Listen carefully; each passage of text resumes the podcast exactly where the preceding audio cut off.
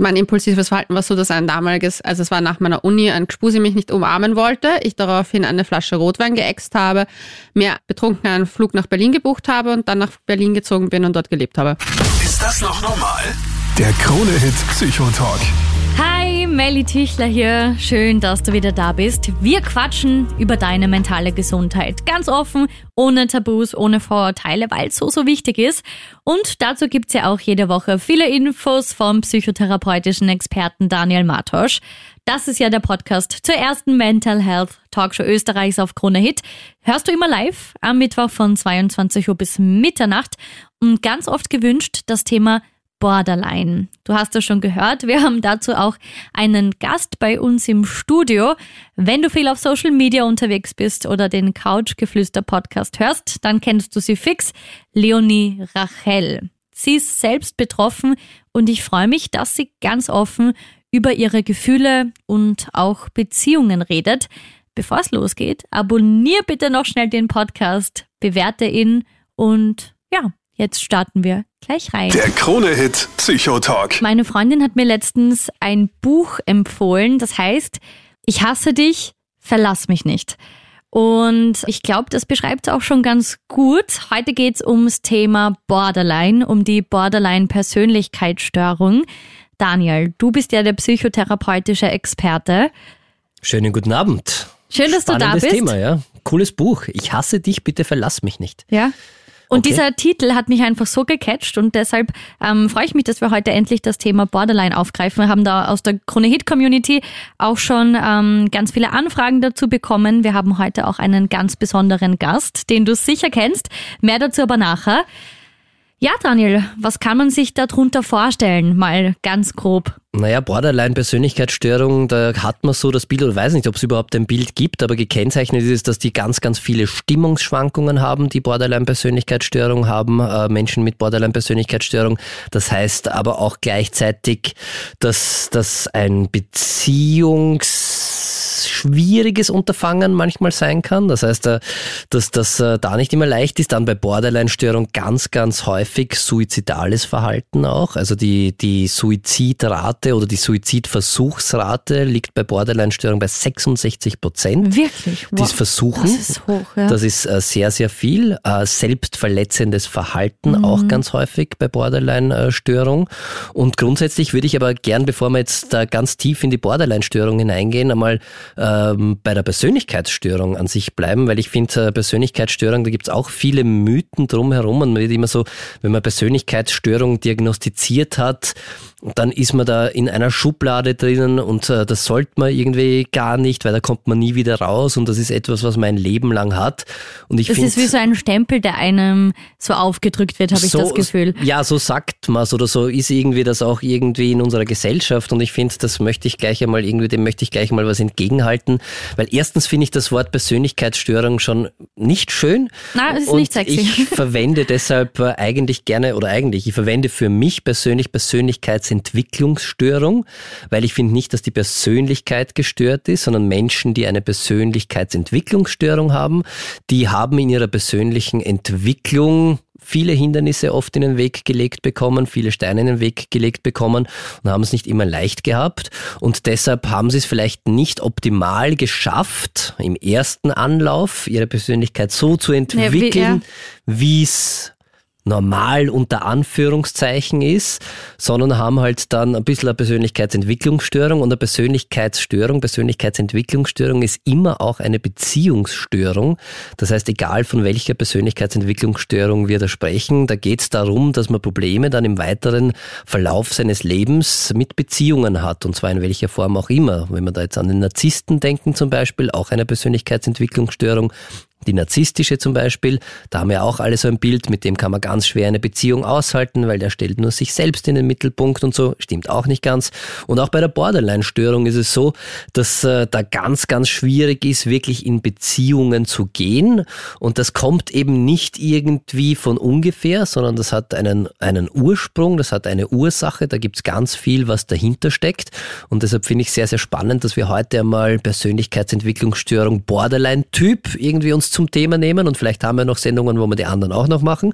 Aber ich würde gerne ganz kurz noch sagen, ähm, du hast mir zuerst, wie wir geredet haben, auch gesagt, dass du es ein bisschen auch als eine Gabe oder ein Talent ja siehst. Ich finde, ja. Was finde ich extrem ex schön ist und das würde ich auch gern zu Beginn gleich auch noch betonen. Ja, ist es auch, weil Borderline-Persönlichkeit, also Menschen, die an einer Borderline-Störung leiden, die haben ein unglaubliches Talent. Die sind nämlich hochsensibel, was Emotionen angeht. Mhm. Und das kann dann leider im Verlauf des Lebens und wenn man da Erfahrungen macht, die nicht ganz so super sind, kann das zu einem Problem werden. Aber das schauen wir uns dann, glaube ich, äh, gerne gleich genau im Detail an, wie es zu so einer Borderline-Störung kommen kann. Und, äh, aber in Wirklichkeit sind das hochtalentierte, hochsensible Menschen. Und ich kann es ja sagen, weil wir reden ja offen und 100% tabulos irgendwie drüber. Ich bin mit einem Menschen verheiratet, der äh, eine Borderline-Störung hat, hatte. Mhm also ja, also noch immer hat auch.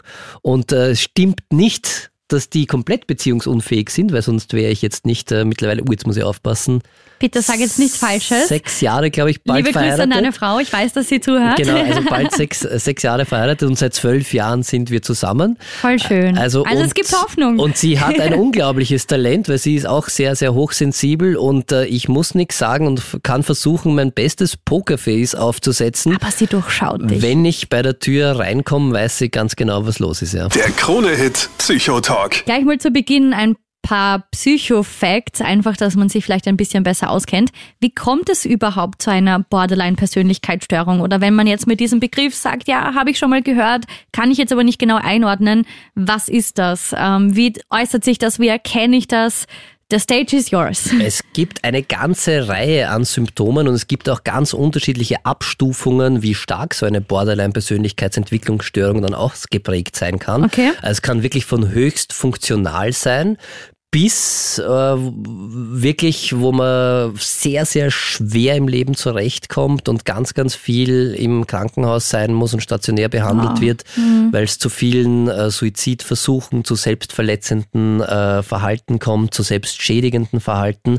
Und die Ursache ist, eigentlich, ja, relativ. Es gibt einen biologischen Faktor zum einen. Das heißt, äh, Menschen, die im Laufe ihres Lebens an einer Borderline-Störung erkranken, haben die Gabe, das Talent oder vielleicht auch das Schicksal, dass sie eine ganz, ganz hohe Sensibilität für emotionale Reize haben von Geburt an.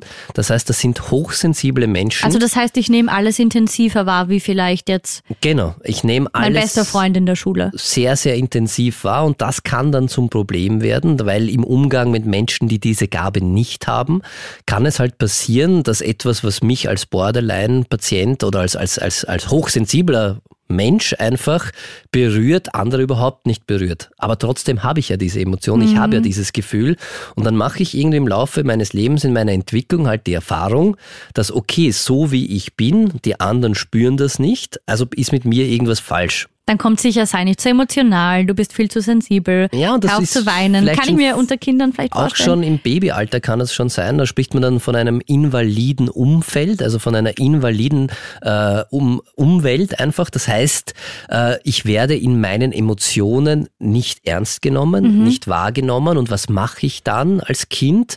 Dann denke ich mir, okay, das ist falsch und ich lerne dann im Laufe meines Lebens, muss man sich so vorstellen, dass immer wenn eine Emotion daherkommt, dann habe ich so ein bisschen das ist eh falsch und die anderen haben das ja nicht, also muss mit mir, mit mir was falsch sein, dann kann man sich das vorstellen, dann nehme ich diese Emotion und packe sie in einen Kleiderschrank und nur sie auf die Seite. Und irgendwann verlerne ich im Laufe meines Lebens tatsächlich diese Emotionen dann, weil ich sie immer wegpacke, weil ich das einfach gelernt habe. Das ist eh falsch, das bringt nichts. Und wenn ich so eine Emotion habe, dann führt sie zu nichts. Emotionen sind ja eigentlich dazu da, um uns zu zeigen, ist was gut gerade im Leben oder ist was schlecht.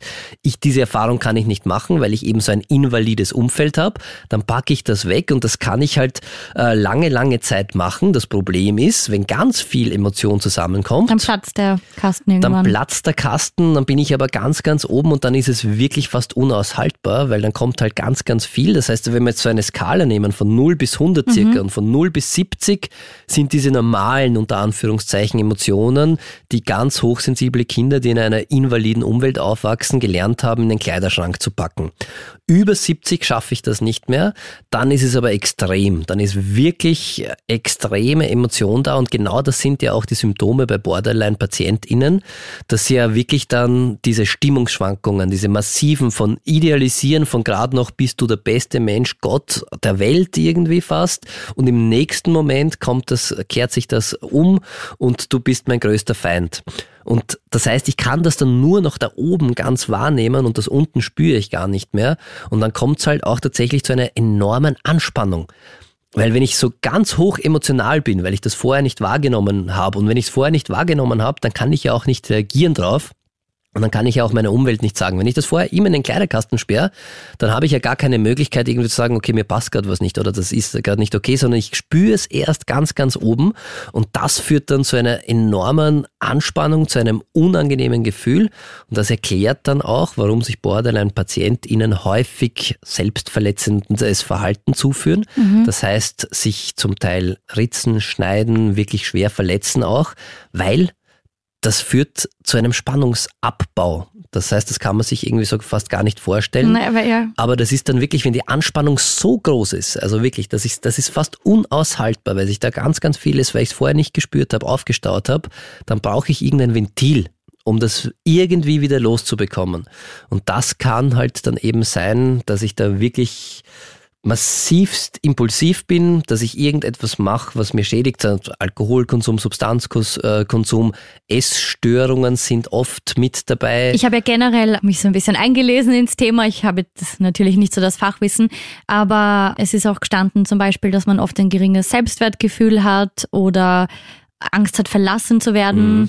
Also ich stelle mir da auch Beziehungen extrem schwer vor, auch für den Partner oder die Partnerin. Ganz, ganz schwierig. Und das rührt von derselben Ursache her. Entschuldigung, wenn, dass ich ja. da kurz unterbreche, weil wenn ich ja keine Emotionen habe, dann habe ich, weil die Emotionen sagen mir, ob meine Grundbedürfnisse befriedigt sind oder nicht. Und wenn ich die jetzt nicht wahrnehmen kann, weil ich die in den Kleiderkasten stecke, dann weiß ich nicht, was meine Grundbedürfnisse sind, dann weiß ich in weiterer Folge nicht, wer ich bin, was ich will, was ich brauche. Und das macht natürlich enorm was mit meinem Selbstwert, weil ich habe ja überhaupt keinen Zugang zu mir irgendwie. Und ja, man weiß dann ja auch nicht, wer man ist, oder? Genau, also das ist, da gibt es ja, dass auch ganz, ganz häufig beschrieben wird von Borderline-PatientInnen, so eine innere Leere, so ein gar nichts, das da ist und dass ich dann gar nichts spüre. Und das macht es natürlich dann auch im, im Zwischenmenschlichen, also in einer Beziehung, extremst schwer, weil wir brauchen Emotionen, um miteinander zu kommunizieren.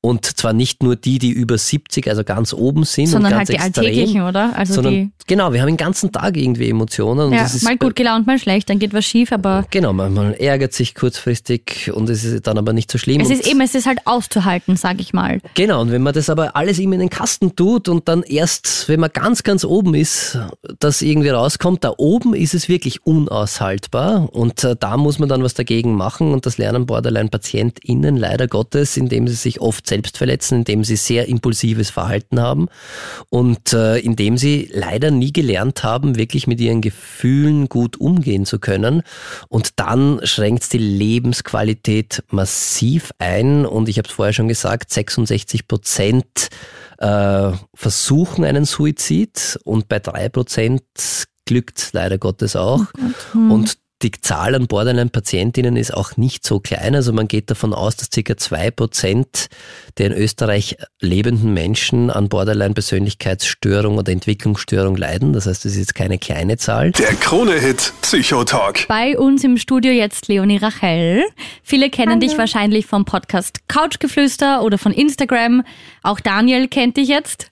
Ja, ja, also ich bin nicht so der Pod, also schon Podcast-Hörer, aber Instagram bin ich nicht so oft. Aber freut mich, dass du in echt da bist und äh, dass hier ich zu sein. dich kennenlernen darf. Herzlich ja. willkommen. Und jetzt werden wir die Leonie ja ganz gut kennenlernen. Wir quatschen heute nämlich über das Thema Borderline. Wir haben da auch schon ganz viele Fragen von der Krone Hit Community bekommen. Ähm, du gehst ja auf Social Media wahnsinnig offen mit dem Thema um. Und, und das finde ich gleich einmal großartig, ja, muss ich sagen. Gleich also, das, ist wirklich, so cool. cool. Und es macht Danke so viel Mut. Ja, extrem, ja. Und deshalb ist es cool, dass du heute da bist äh, und uns ein bisschen was erzählen kannst auch. Wir haben vorher schon ein bisschen über Theorie gesprochen, Borderline-Persönlichkeitsstörung. Ja. Aber es ist natürlich immer was anderes, wenn man jemanden hat, der da wirklich davon betroffen ist. Wie lebst du mit Borderline? Oder was hat das bei dir für Auswirkungen gehabt und jetzt gerade? Erzähl mal. Ähm, ich muss dazu sagen, bei mir wurde das das erste Mal diagnostiziert als Tendenz. Demenz mit 17 Okay. und dann mehrfach im Nachhinein halt eben äh, vom Psychotherapeuten, Psychologen und ich war eben auch im AKH ähm, Teil Das einer heißt, du bist Studie. aber jetzt äh, über 30, oder? Darf man das sagen? Ja, man darf das sagen. Darf man das sagen? Ich, Okay, ich bin 33 Jahre geworden im März. Okay, das heißt aber es ist schon sehr, sehr lange Zeit. Also seit 16 Ja. Jahren hast du irgendwie diese Diagnose-Akzentuierung oder? Also als erster war es natürlich eine Tendenz, weil man ja unter 18 ja niemandem Mhm. eine Diagnose geben sollte. Obwohl das ist zum Beispiel eine Sache, die ich heute auch wieder in meinem, ich schreibe ja viel im Austausch mit äh, Angehörigen vor allem Mhm. auf Instagram, äh, kam eine betroffen, also eine Angehörige zu mir und hat gemeint, ja, ihre Cousine 14 wurde mit Borderline diagnostiziert. Und ich finde das immer ganz schlimm, weil ich glaube, das hat mir extremst viele Steine in den Weg gelegt. Ja, es macht du viel Druck, oder? Du kennst dich nicht aus und denkst dir, hey, Ja. irgendwas unter Anführungszeichen stimmt vielleicht Aber- nicht mit mir. Wie war das? Was, was meinst du mit Steine in den Weg gelegt? Ja, weil das Ding ist, ich glaube, man sich selber durch, äh,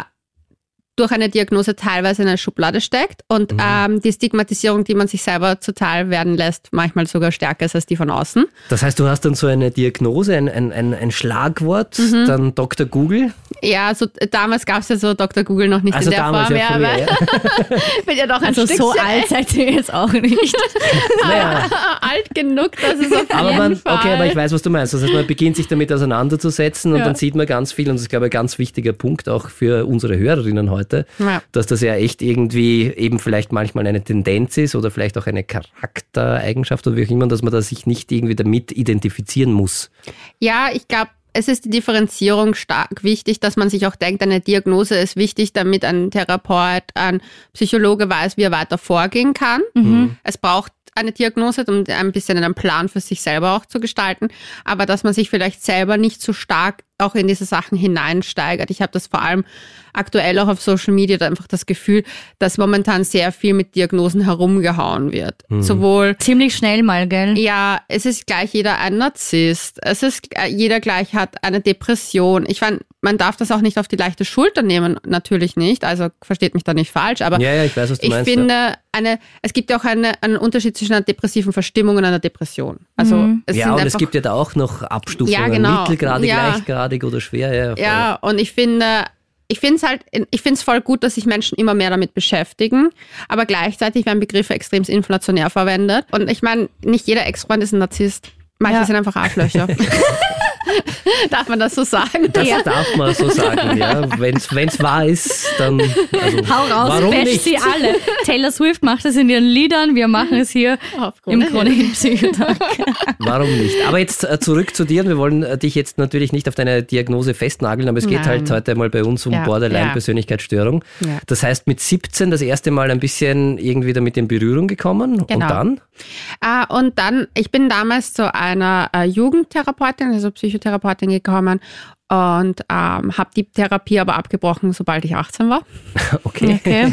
Das heißt, die Motivation war enden wollend? Ja. Die Eigenmotivation zumindest. Ja. Ja, ich muss auch sagen, dass ich die damals halt wirklich nicht gut gefunden habe. Und ich glaube, das ist halt generell schwierig. Also Jugendliche zu erreichen ist schon mal, glaube ich, ein schwieriger Akt. Und Mhm.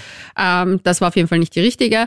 Und dann hat sich eigentlich bei mir auch so, dadurch, dass ich diese Diagnose hatte und damals halt echt oft gesagt wurde, ja, das ist halt unheilbar und du wirst dein Leben lang darunter leiden. Und da gab es ganz viele Sachen, die halt für mich mit reingespielt haben, wo ich mich selber, deswegen sage ich ja, diese Schublade, in die man sich selber steckt, ist so stark. Ich habe mich dann selber in diese Schublade sozusagen äh, gesteckt und hatte einfach das Gefühl, ja, ist eh scheiß drauf. Also kann Man ich kann eh nichts machen. Ja. Ja. Okay. Let's do. Urtraurig. Ja, obwohl das stimmt nicht, muss ich sagen. Also mit, Eh. Ja, aber sie wusste es ja nicht. Ja, eh, aber Das es ist gibt, halt nein, das ist schwierig, nach ja. wie vor, und das ist, glaube ich, ganz wichtig, dass wir das auch irgendwie ansprechen, dass es oft ja heißt, uh, Persönlichkeitsstörung, dem bin ich ausgeliefert, da kann ich Mhm. nichts dagegen machen.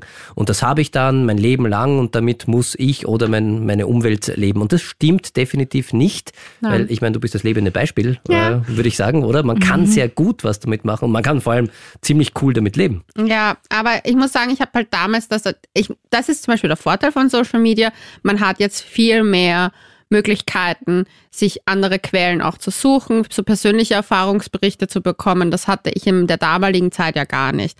Also das Einzige, was es gab, waren Bücher. Das heißt, du warst wirklich irgendwie allein auch damit, oder? Ja, also es ist auch so, dass sich halt auch das Thema sich um seine psychische Gesundheit kümmern, glaube ich, erst die letzten Jahre stärker in den Vordergrund gerückt ist. Und damals war das eher so, du gehst zu einem Psychotherapeuten, Was oh mein ist Gott, falsch du bist mit irre. dir? Ja. Also wirklich so. Und ja. Was für Symptome hast du gehabt? Worunter hast du gelitten? Ähm, selbstverletzendes Verhalten, Suizidgedanken, Suizidversuch, äh, ähm, okay.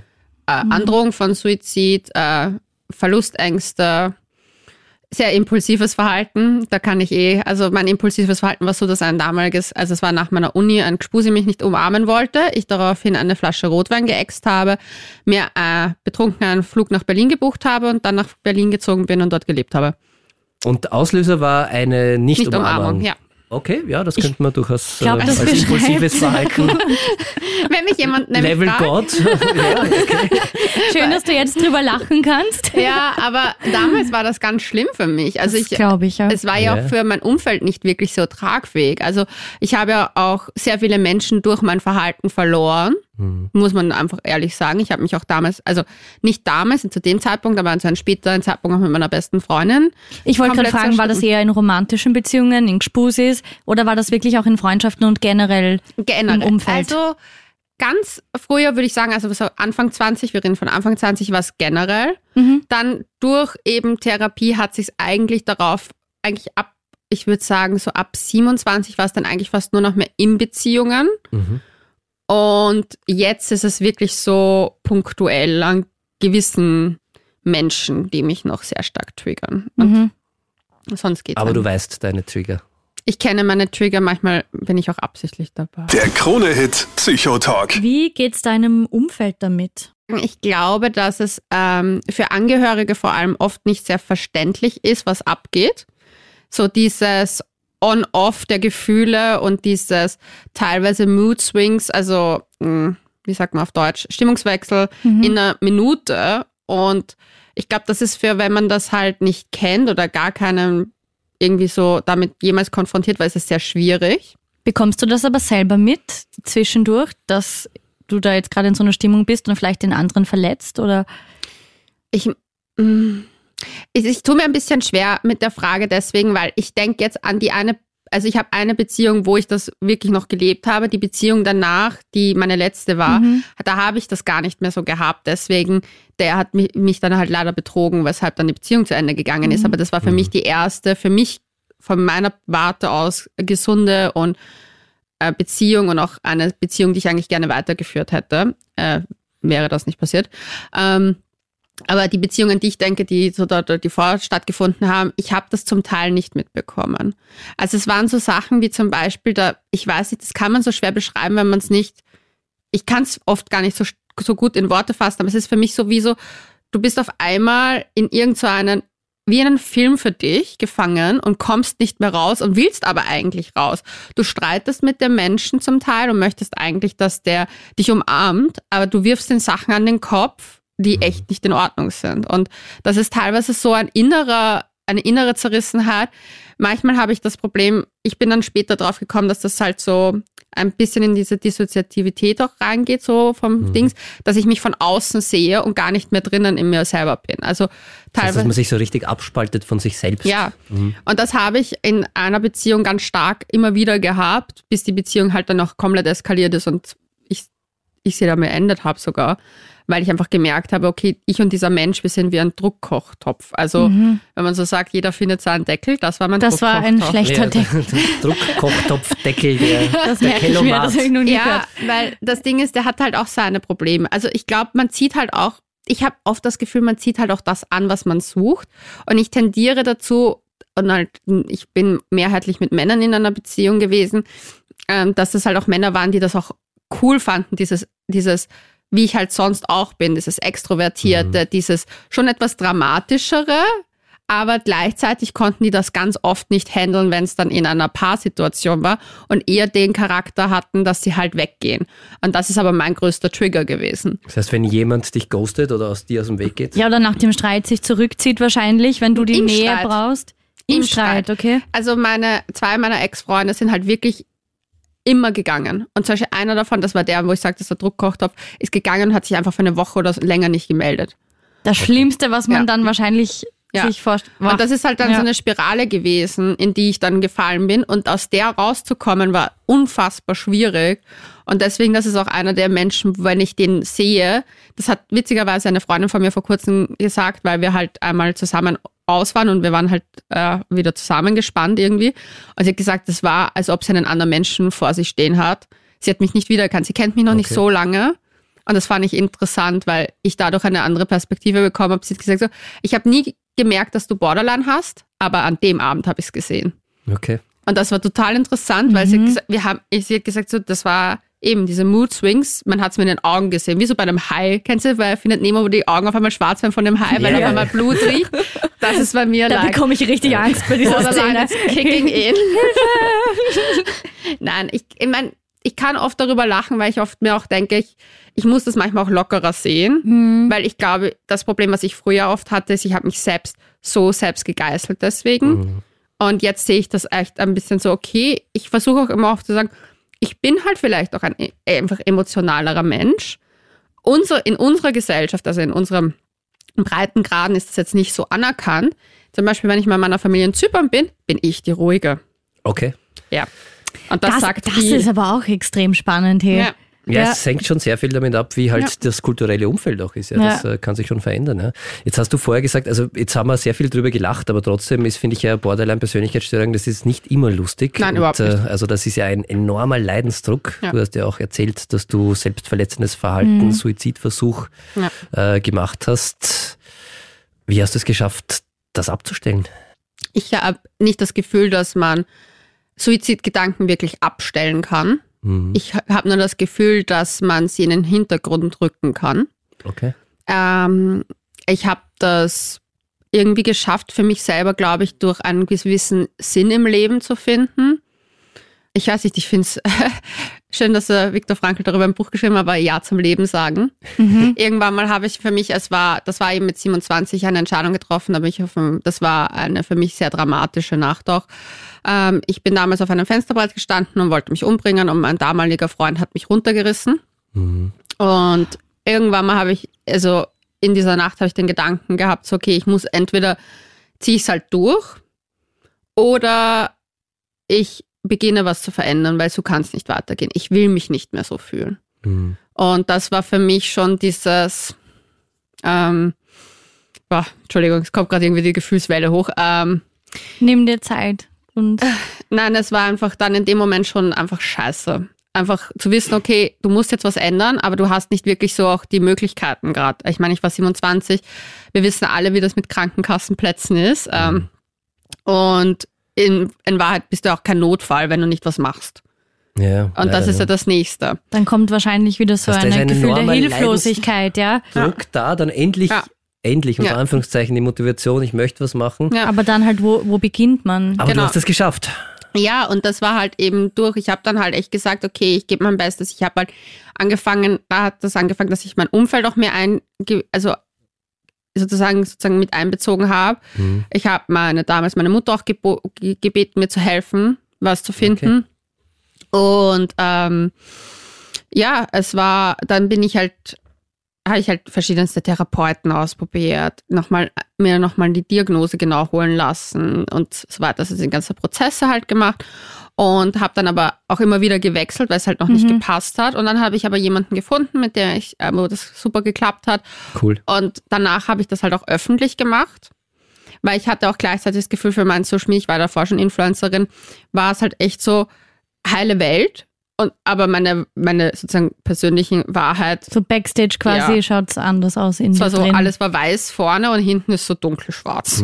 Ja. Und das habe ich Wie dann es ja halt, ganz häufig ist, oder? Bei vielen. Also Ja. da muss man jetzt nicht irgendwie eine Borderline-Persönlichkeitsstörung haben. Das Voll. ist, glaube ich, ist normal. Ja. aber ich habe das halt dann sozusagen geöffnet, also die Tür mal offen gelassen, so auf die Art Voll und habe cool. das halt mich sozusagen unter Anführungszeichen geoutet. Und dann habe ich auf einmal gemerkt, okay, es kommt auch eine Verbesserung, wenn das nicht so diese Belastung ist, das zu verheimlichen. Und ja, Voll dann, schön. Vor allem, du bist dann irgendwie ja auch zu dir selber gestanden, oder? Voll. Ich denke mal, gerade bei dem Schritt gehört wahrscheinlich voll viel Mut auch dazu, weil man sich dann doch denkt, wow, so viele Leute schauen dir zu, äh, verfolgen, was du machst und Mhm. wahrscheinlich am Anfang auch die Angst, aber du siehst ja dann, wie vielen du helfen kannst. Ja, das Ding ist vor allem, das Problem ist, was man oft nicht bedenkt, ist, also ich habe damals schon von meinen Influencer-Jobs gelebt und wir haben damals, wie ich mich geoutet haben, alle Kooperationspartner abgesagt. Wirklich? ein Wahnsinn ist. Einer nicht, aber alle anderen schon, ja. Und das Das war, macht mich so traurig. das war halt gleichzeitig Ja. aber auch die finanzielle Quelle für meine Therapie. Ja. Und das ist ja das Problem. Wir wissen alle, Therapeuten kosten nicht gerade wenig. Und ich habe mir das alles immer selbst finanziert. Das heißt, ich habe jede Woche einfach mindestens mal 80, 100 Euro, je nachdem, welcher Mhm. Therapeut es damals eben war, ähm, zahlen müssen. Und das ist halt dann auf einen Monat 400 Euro zum Teil. Und das halt nicht mehr diese, das muss man sich halt auch mal stemmen, erstens. Ja, ja. Aber wenn dann deine Einnahmequelle komplett weg ist, weil du dich halt damit sozusagen outest, dass du das hast. Und damals war es halt auch nicht so, ich sag on Vogue, wie setzt es auf Instagram. Dass du es überall siehst. In, Ja. ja. Und das war halt schon auch ein bisschen unter Anführungszeichen ein kleiner Skandal. Aber umso beeindruckender, dass du dran geblieben bist.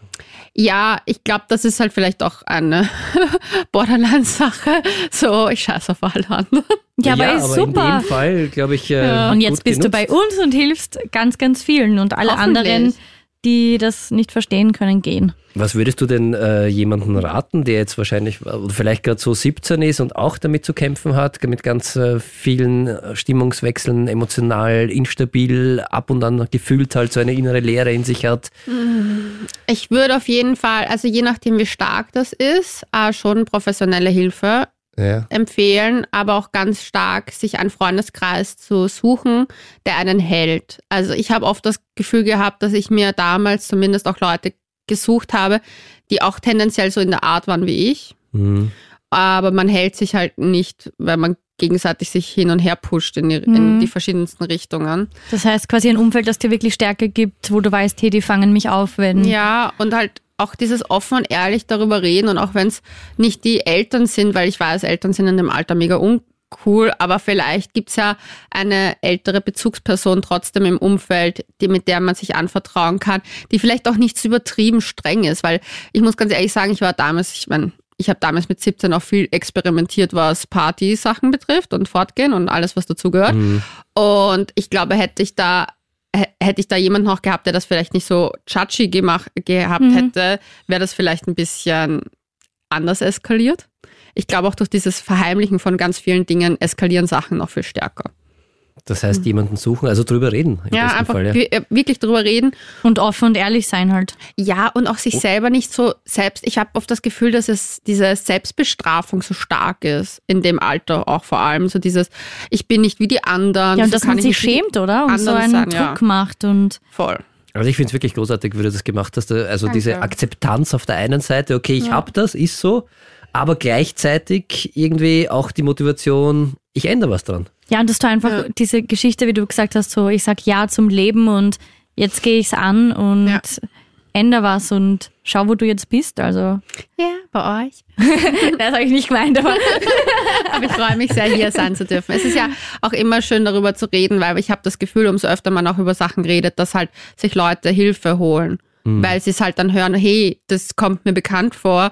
Vielleicht sollte ich mir auch mal jemanden suchen oder mir, mich, mich zumindest mal absichern lassen, was es ist. Es, ich sage auch immer, es muss ja nicht eine Borderline-Persönlichkeitsstörung gleich sein. Es kann ja, wie gesagt, eine Akzentuierung in die Richtung sein. Es ja, dass kann, man sich in ein paar Sachen einfach wiedererkennt, wo man Ja. sich vorher dachte, oh Gott, was ist falsch mit mir? Und dann, ah, ich bin nicht Ja. allein, anderen geht's auch so und ich glaube, das Ja. nimmt auch urviel Druck. Voll. Und ich, also mir hat ja dann, wir haben kurz ja vor, vor, vorher schon geredet Ja. gehabt, was mir geholfen hat, war einfach dieses auch Aufdröseln der Symptome. Was sind die Symptome, die ich am belastendsten finde? Aber warum verwende ich, warum habe ich die auch zum Teil? Also zum Beispiel, dass ich selber in Situationen reingehe und sage, so, sagen wir mal, mal Chaos in mein Leben kreiere, hat auch ganz oft damit zu tun gehabt, dass ich aus diesem Chaos kreativ arbeiten kann. Das heißt, umso mehr Drama ich in meinem Leben hatte, umso mehr Traurigkeit war teilweise da, umso mehr Texte, die, die, die ich geschrieben habe, wurden besser. Also das Ding ist, es hat halt Okay. einen Das hat schon Vorteil. eine Funktion gehabt auch. Es hat, also Symptome haben ja oft eine Ja, ja, Funktion. sehr also nicht nur häufig. Selbstschutz, sondern halt auch für mich zum Beispiel, warum ich sie teilweise auch noch nicht loslassen konnte. Weil ich habe mir gedacht, wie, wieso kann ich einfach, wieso ist das mit den Beziehungen so schwierig? Mhm. Aber weil es für mich ein, eine kreative Quelle war.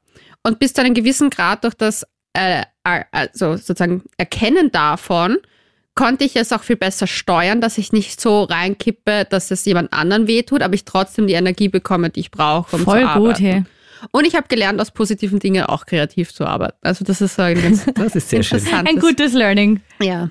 Und äh, Gratulation auch deiner Therapeutin, deinem, Thera deinem Therapeuten, der dürfte einen guten Job gemacht haben. Ja, ich schätze Also- sie sehr. Der Krone-Hit Psychotalk. Weiter geht's mit ein paar Fragen aus der Krone-Hit-Community. Die Sabrina ähm, hat geschrieben, hallo, ich würde die liebe Leonie Rachel gern fragen, wie sie es schafft, so in der Öffentlichkeit zu stehen und trotzdem mit ihren Ängsten umzugehen. Ich verkrieche mich immer, weil ich das Gefühl habe, dass mich sowieso jeder für verrückt hält. Auf jeden Fall vollen Respekt. Danke für deine Arbeit und natürlich auch danke euch für diese Sendung. Danke mal Sabrina für deine Nachricht. Ich gebe es gleich weiter an die Leonie. Ähm, ich habe auch Zeiten, wo ich mich verkrieche. Also es ist nicht so, nur ich glaube, man hat oft den Eindruck von jemandem, der öffentlich ist, dass der ständig gut gelaunt ist, weil wir ja nur Ausschnitte von dem Leben sehen. Ähm, ich sage halt immer, eine Instagram-Story ist 15 Sekunden im Normalfall. Das sind 15 Sekunden von einem ganzen Tag.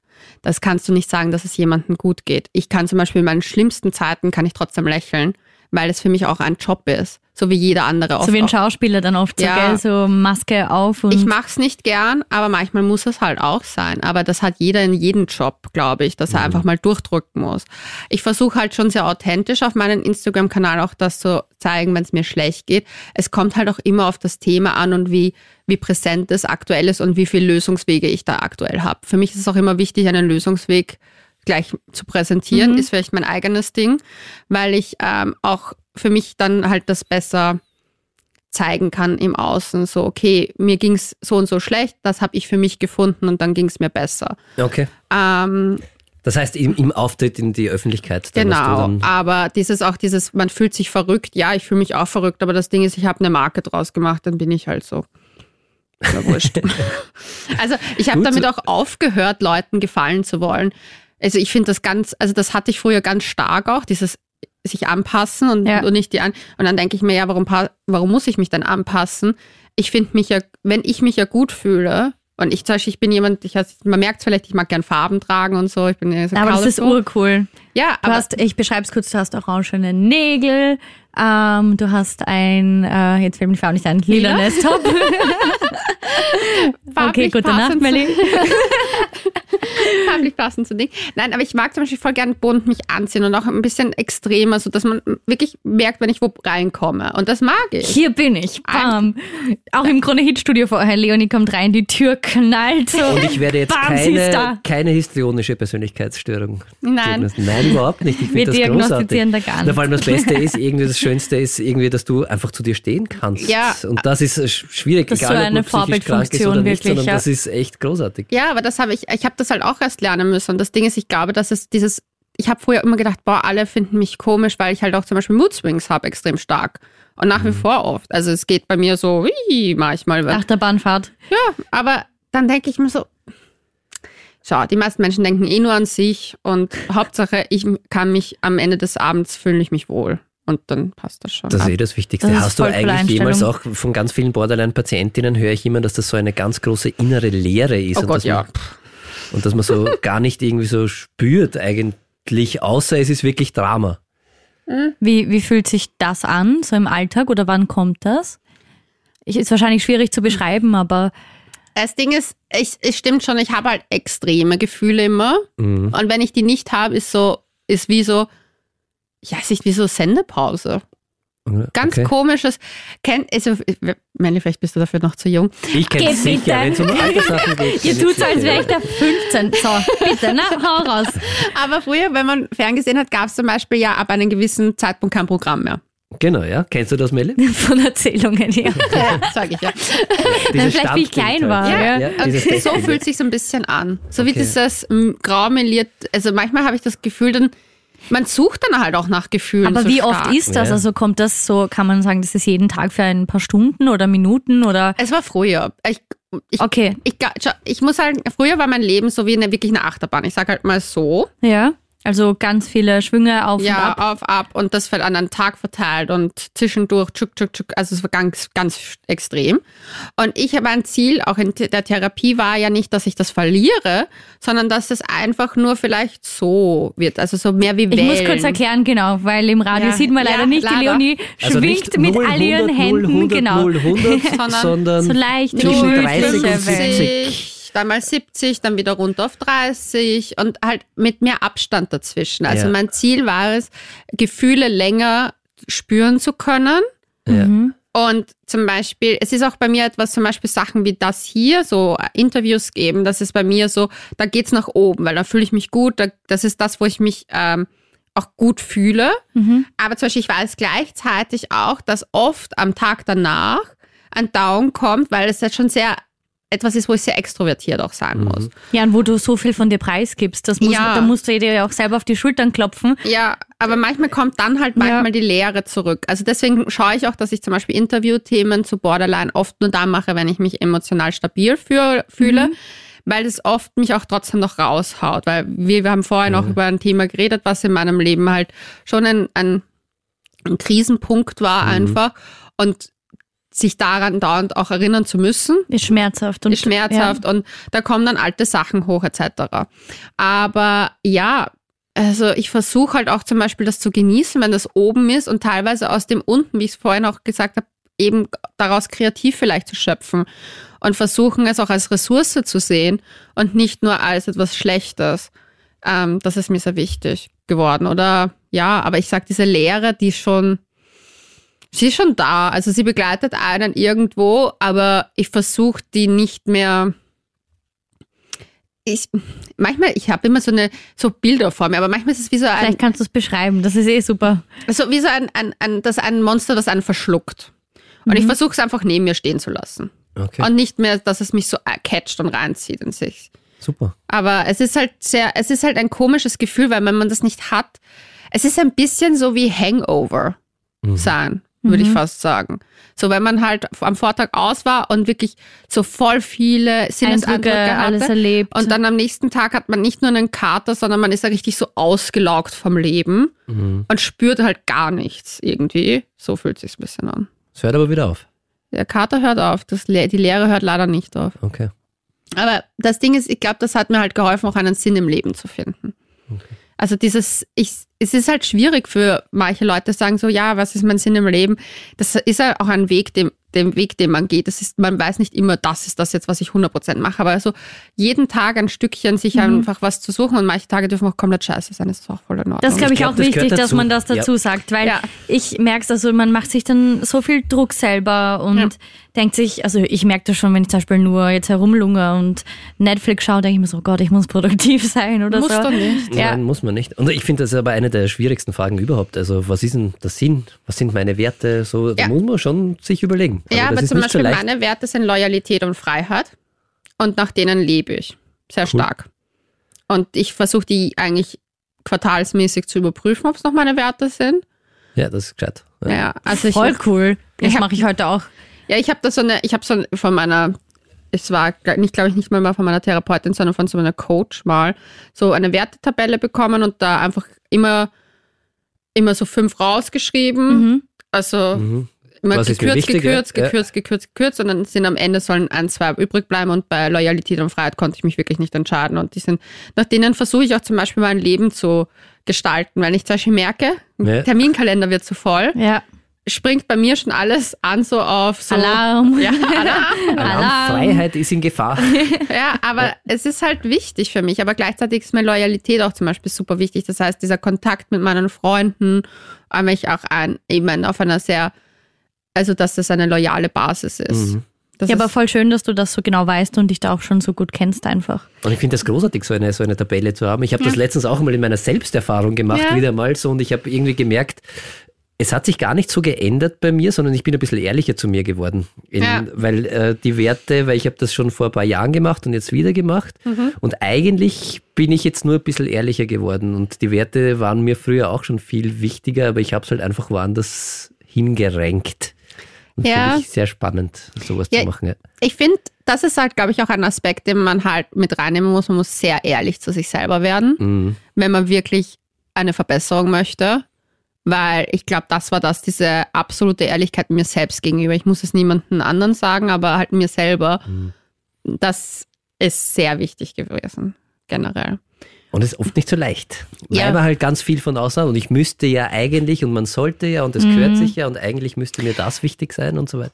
Und auch teilweise, weil es halt auch schwierig ist, weil zum Beispiel, wie gesagt, ich habe eben diese eine Beziehung, ich bezeichne sie wirklich als toxisch, weil es war eine toxische Mhm. Beziehung. Ich war da auch nicht in Ordnung zu dem. Also es war nicht so, als ob ich da das Opfer war. Das war ein gegenseitiges. Sicher Aber auch, auch. schon mal ein, ein guter Schritt, das auch zu sagen und nicht nur die Schuld quasi auf den anderen. Ja, aber zum Beispiel, das ist etwas, was ich zum Beispiel, sagen wir mal, vor zehn Jahren nicht gemacht hätte. Mhm. Ist es ja auch halt- nicht so leicht, oder? Ja. Also, Ja, ich meine, ich habe mir oft immer selbst die Schuld gegeben für alles, Mhm. aber teilweise auch eben mit so einer Opfermentalität. Und deswegen davon bin ich auch ein bisschen weggekommen. Dass ich mir halt auch gesagt habe, okay, es gibt aber auch schon einen Grund, warum ich mir so einen Menschen gesucht habe. Also zum Beispiel, ich habe oft das Gefühl gehabt, dass dadurch, dass ich nicht mehr mich selbst verletzt habe, habe ich mir Menschen gesucht, die das für mich übernehmen. Ja, okay. Ja, also das war schon ein Punkt. Stichwort Selbstverletzungen. Ja. Ich glaube, als Außenstehender, das kann man sich ja nicht, nicht vorstellen, warum verletzt man sich selbst. Also, Weil es angenehm ist. Ja, und das ist irgendwie so ein bisschen jetzt für jemanden, der nicht eine, unter so einer Anspannung wahrscheinlich leidet, Ja. kann das kaum nachvollziehen, oder? Ähm, es ist, wie du es gesagt hast, die Spannung loszubekommen. Und es ist irgendwie so, ich weiß nicht, Frauen können das vielleicht nachvollziehen, wenn, wenn man einen ganzen Tag ein Zopfgummi getragen hat bei Es den tut Haaren. weh. Es tut, es ist Spannung und du nimmst es runter und es lässt dann auf einmal ist so angenehmes Gefühl. Ja. So fühlt sich selbstverletzendes Verhalten für mich im, im Kopf an. Kurzfristig. Ja, es ist eine Entlastung. Und es ist auch ein, ein Stressabbau einfach. Also es ist so, dass es in dem Moment auch ein erstens sich wieder im Körper spüren ist, gleichzeitig auch irgendwo was so ein Wegtragen davon, was gerade da ist. An, Mhm. und wie hast du es dann geschafft, das abzustellen? Für jeden, der das jetzt hört und vielleicht selber damit kämpft. Es ist schwierig, es kommt noch darauf an, von welchem selbstverletzenden Verhalten wir reden. Also ich habe mich damals geritzt. Mhm. Ähm, das habe ich eigentlich damit abgestellt. Eigentlich, um ehrlich zu sein, hat mir da auch oft diese Sache, dass ich mich halt oft selbst fotografiert habe Mhm. und dass man es da nicht sehen sollte, hat ähm, zum Teil, man sieht es ja auch bei mir fast gar nicht. Erstens, weil ich Tätowierungen zum Teil drüber Ja. habe. Zweitens, weil ich sehr dünne, feine Linien nur gemacht habe und dafür sehr viele. Ähm, und das hat mir einfach, also das habe ich echt, es war schwierig, das abzustellen generell. Ich kann jetzt nicht sagen, das war der Turning Point, aber es hat mir Yoga geholfen. Mhm. Wenn jetzt wieder alle schreien, das ist aber keine anerkannte Form. Aber Nein, aber ich meine, wenn es dir ja, hilft. Es ist achtsamkeitsbasierte Ja. Techniken tatsächlich so. Es ist halt im Körper spüren. Und Ja. ich muss ehrlich sagen, ich habe an, angefangen, damals, ganz am Anfang, da habe ich sogar angefangen, laufen zu gehen und es war im Winter. Und da war es ja eiskalt, wenn es Mhm. eiskalt ist, das brennt ja in den Lungen. ja. Und das hat es ein bisschen weggenommen. Aber Also laufen du hast einfach für dich quasi eine würde ich jetzt Technik aber auch nicht gefunden. jemandem empfehlen, weil es ja nicht gesund ist. eigentlich. Es soll es ja ja, nicht ist ja auch ein bisschen selbstverletzendes Verhalten. Ja, deswegen, das ist schwierig, aber das hat mir geholfen, zu einem gewissen Punkt das wegzubekommen. Ja. Ähm, und für mich halt selbstständigendes Verhalten in dem Sinne war zum Beispiel Alkohol. Mhm. Und das habe ich einfach gelöst, indem ich eine Zeit lang zum Beispiel statt, äh, also ich trinke gerne Bier und ich habe halt einfach alkoholfreies Bier getrunken, weil ich merke, die, ich kenne mich einfach selber schon so angefangen, mich gut zu kennen schon, dass ich merke, okay, wie ist der erste Schluck? Anhand des ersten Schluckes kann ich sagen, ob ich gerade trinke, weil ich ein Guster habe und das ist in Ordnung, es ist ein Genussding, oder ob es wirklich in diese Ich trinke, bis ich umfalle mäßig ist. Also so dieses Fass ohne Boden. Okay. Und da habe ich das echt umgestellt, dass ich eigentlich eine Zeit lang halt einfach alkoholfrei getrunken habe und das auch gar nicht mich damit so beschäftigt habe, sondern einfach wirklich durchgehend das einfach so umgesetzt habe. Ich finde es großartig, wie du das erzählst, aber ich glaube, da, da, das Wichtigste ist wirklich äh, diese Motivation, die du gehabt hast, was zu ändern, oder? Und dieses, weil das ist schon, das klingt schon nach Arbeit. Und das muss ich auch ehrlich sagen als Psychotherapeut, wenn man da bereit ist zu, das ist schon, das geht nicht von heute auf morgen. Nein, das hat, also ich habe angefangen mit 27, ich bin 33, also es- ich würde sagen, so richtig, dass ich das Gefühl hatte, es wirkt, war mit 30. Ja, und das Also war sicher drei nicht Jahre. leicht, schätze ich, immer. Aber du Ja, kannst vier. sehr stolz Vier. auf dich Ja. sein, wirklich. Großartig, ja. ja. Und danke, dass du das auch alles so offen teilst, weil da gehört viel Stärke dazu. Auf jeden Danke. Fall, ja. Und ich habe ähm, zum Schluss noch eine Frage. Was, ähm, wie soll ich das formulieren? Was wünschst du dir von jemand Außenstehenden, der selber nicht weiß, wie sich Borderline anfühlt? Wie soll der damit umgehen oder was soll der drüber wissen? Was willst du dem gern sagen? Mm. Ergibt, weißt du, kannst du meinen Gedankenvorgang verstehen? Ich verstehe deinen Gedanken. Das Problem ist, dass halt, da muss man halt vielleicht auch sagen, bei jedem Menschen ist ja Borderline so unterschiedlich. Das gibt ja. Auf dich bezogen jetzt. Was würdest du bezogen. gern? Boah, das ist wirklich schwierig. Ich glaube, ich würde mir oft einfach ich habe das bei meinen Freundinnen eigentlich. Meine Freundinnen sind super, was das betrifft. Ich habe meinen Freundinnen gesagt, sie sollen mir sagen, wenn ich Scheiße baue auf die Art, so, oder wenn sie merken, das gibt einen Mood Swing, der in, nicht richtig, in so eine richtig gute Richtung geht. Und die machen das richtig toll.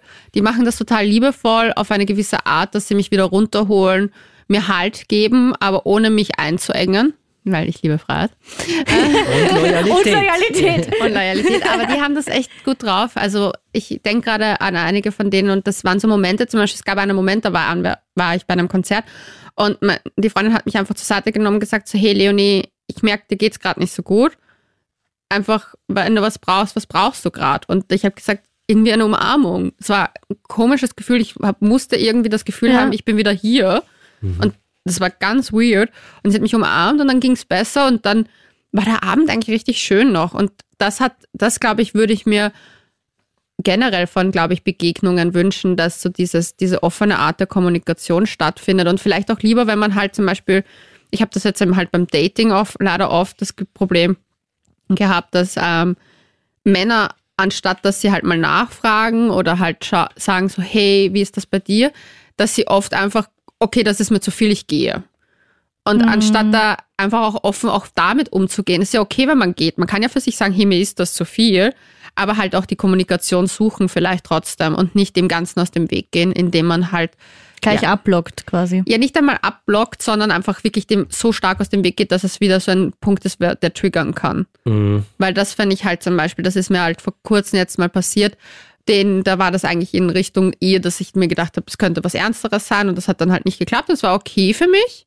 Aber dann hatte er noch Sachen von mir und anstatt mir die halt normal zu übergeben, weil dann halt doch am Ende der, wo wir uns halt das letzte Mal gesehen haben, dann doch nicht, dass alles so geklappt hat für ihn, wie er das gerne gehabt hätte, so, sondern ich habe ihn konf konfrontiert auch zum Teil. Und dass es dann halt einfach so komisch geworden ist. Und das finde ich teilweise so schade, weil es muss nicht jeder mit mir klarkommen. Das ist vollkommen in Ordnung. Aber so dieses einfach nicht Gesprächen immer fliehen. Das ja, weil es für viele schlimm. ganz, ganz schwer ist, tatsächlich zu ihren Gefühlen zu stehen. Ja. Und die zu artikulieren und manchmal auch überhaupt zu benennen. Man kann ja sagen, hey, ich finde dich nicht. Also ja, tut mir leid, aber ja, passt, halt ja nicht. nicht. ja. ja, aber sein, halt aber dieses halt nicht, nicht einmal das hinzubekommen, face to face, finde ich halt einfach arm. Ja, ist es eh. Aber ja. Gut, gut dass wir das immerhin klären. Ja, dann bleibt es eigentlich nur noch, uns zu Danke, bedanken. dass du da warst. Ja, ja großartig. Wirklich, wirklich Danke, großartig. Dass ich da sein durfte. Hat mich voll gefreut, dich kennenzulernen, nachdem ich ja nicht so auf Social Media unterwegs Jetzt, bin. Daniel. Ja, na, Gib ihr einen Follow und einen Like. Ja, wenn du mir zeigst, wie das geht, mache ja, mach ich gerne sofort. Einfach Leonie Rachel folgen, also Leonie-Rachel auf Instagram. Ist nicht so schwer. Okay, das schaffe ich. Na passt, mache ich. Dankeschön, Vielen Leonie. Dank, dass du da warst und so offen darüber gesprochen hast. Sehr gerne. Du bist wirklich eine beeindruckende Person. Danke vielmals. Der Krone-Hit Psychotalk. Ja, und natürlich leidet auch das Umfeld mit und das ist, finde ich, auch ganz wichtig zu betonen, wo ja, Angehörige sich Hilfe holen können, sei es jetzt die eigene Partnerin, der eigene Partner, die Familie, die besten Freunde. Und deshalb ähm, haben wir jetzt den Geschäftsführer vom Verein HPE, Edwin Ladenser, bei uns. Hi. Herzlichen guten Abend. Hallo.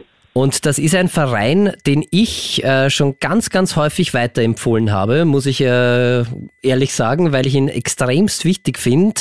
Aber vielleicht möchtest du selbst einmal sagen als Geschäftsführer, du kannst das wahrscheinlich viel, viel besser als ich. Was macht ihr genau? Ja, HPE heißt Hilfe für Angehörige psychisch Erkrankter. Für uns ist es so, dass äh, für alle Menschen klarerweise soziale Beziehungen wichtig sind.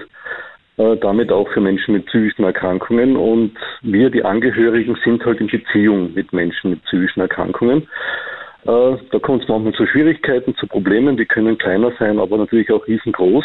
Mhm. Und da ist es dann notwendig, dass es Unterstützung gibt, dass es Beratung gibt, dass es ja, Informationen gibt. Und dafür sind wir da. Und ich finde das großartig, weil das ja oft irgendwie so ganz, ganz große Fragezeichen sind. Also wenn ich jetzt in der Klinik Angehörigengespräche habe, auch als Psychotherapeut, äh, dann ist es echt so, dass man die Angehörigen halt unbedingt ins Boot holen muss, aber auch, dass die natürlich auch also das macht ja was mit jemandem, wenn da jemand krank ist. Ne? Also egal, ob es jetzt psychisch oder eine andere Erkrankung ist. Ja, weil man auch so hilflos ist, oder? Wenn da ein Mensch ist, den du so gern hast und dann irgendwie einfach nicht weißt, was ist los mit dem, wie kann ich helfen? Ja, man, man steht, man steht in einer Beziehung äh, zu der Person, die erkrankt ist und man möchte unbedingt helfen. Genau, man möchte ja. unterstützen, man möchte äh, fördern, man möchte das Leid wegnehmen. Äh, und da stößt man sehr schnell an seine Grenzen und äh, ja, überfordert sich selber und mit dem Alltagswissen, mit dem Gemeinwissen ja, stößt man oft an Grenzen und äh, droht dann die Gefahr, dass die Angehörigen bei den Bemühen zu unterstützen, zu helfen, selber ausbrennen und weit über ihre Grenzen hinausgehen. Und dafür seid ihr da. Das heißt, äh, wenn ich jetzt Angehöriger bin, äh, muss dann mein Partner, muss das schon äh, äh, Diagnose da sein oder kann ich da auch, wenn ich einmal Fragen habe, mich an euch, euch wenden? Also ich sage, buh, ich glaube, bei mir ist das, das passt nicht ganz und ich weiß nicht, was ich machen soll. Ich bin zwar selbst nicht betroffen, aber ich bin mir einfach gerade unsicher. Kann ich dann auch zu euch kommen? Ja, freilich.